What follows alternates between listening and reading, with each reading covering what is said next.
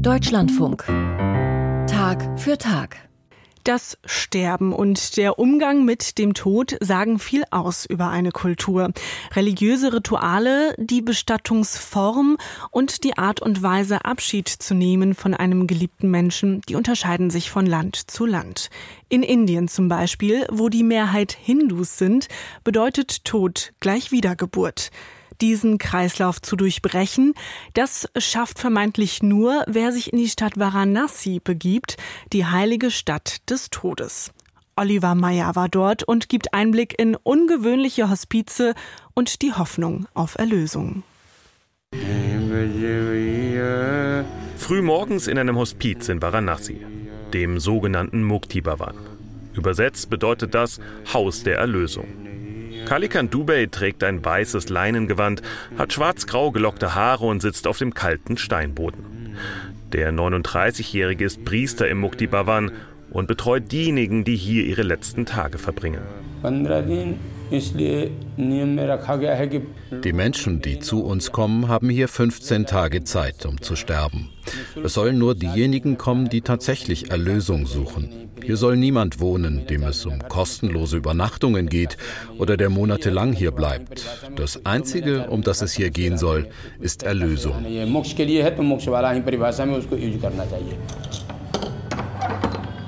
Zehn Zimmer gibt es im Mukti Bhavan. In jedem davon stehen zwei Holzpritschen, in manchen hängt ein Foto eines hinduistischen Gottes an der Wand. Ansonsten ist der Raum leer. Umgerechnet etwa 20 Cent kostet es, hier zu übernachten.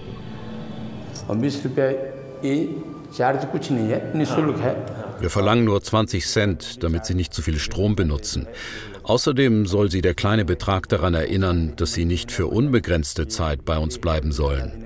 Der Raum ist wirklich nur zum Erlangen von Erlösung gedacht.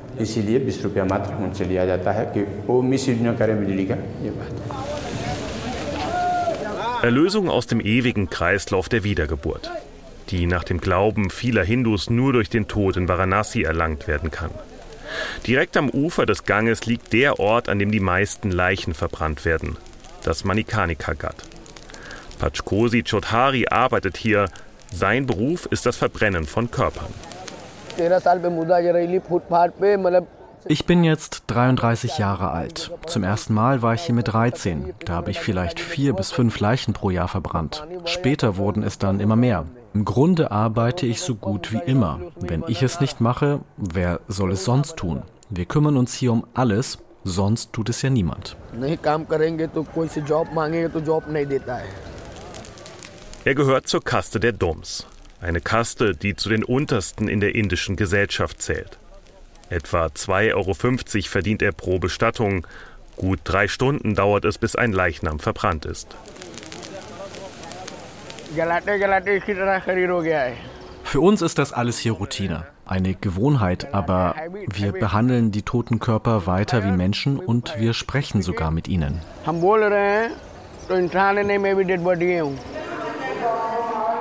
Es ist der Glaube, der die Menschen in Varanasi verbindet und der auch im Mukti Bhavan eine große Rolle spielt. Ein Zimmer ist dort gerade belegt. Eine etwa 20-köpfige Familie kümmert sich um einen sterbenden Angehörigen. Satyendra Tiwari, einer seiner Söhne, findet es wichtig, dass die gesamte Familie mit nach Varanasi gereist ist.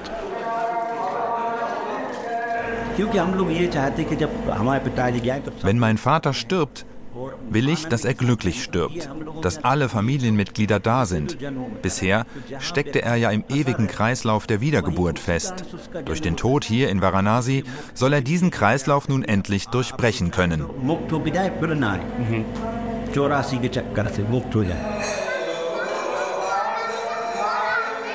Die Atmosphäre im Mukti Bhavan ist eine besondere.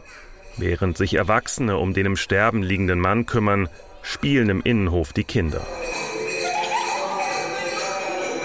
Für Kalikan Dubey, den Priester im Hospiz, ist dies der natürliche Lauf der Dinge.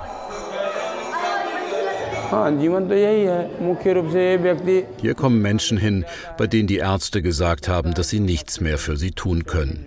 Ihr letzter Wunsch ist es, zu Gott zu kommen. Wer in Varanasi stirbt, der kann sich glücklich schätzen. Die Kinder verstehen das alles natürlich noch nicht. Sie wissen nicht, was hier passiert.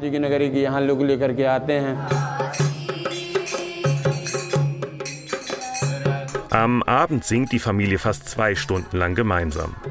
Sie preisen dabei verschiedene Hindu-Götter. Es wirkt, als seien sie traurig, dass sie bald einen geliebten Menschen verlieren werden, aber gleichzeitig glücklich und dankbar, dass sie ihm seinen letzten Wunsch erfüllt haben, dass er hier in Varanasi sterben darf.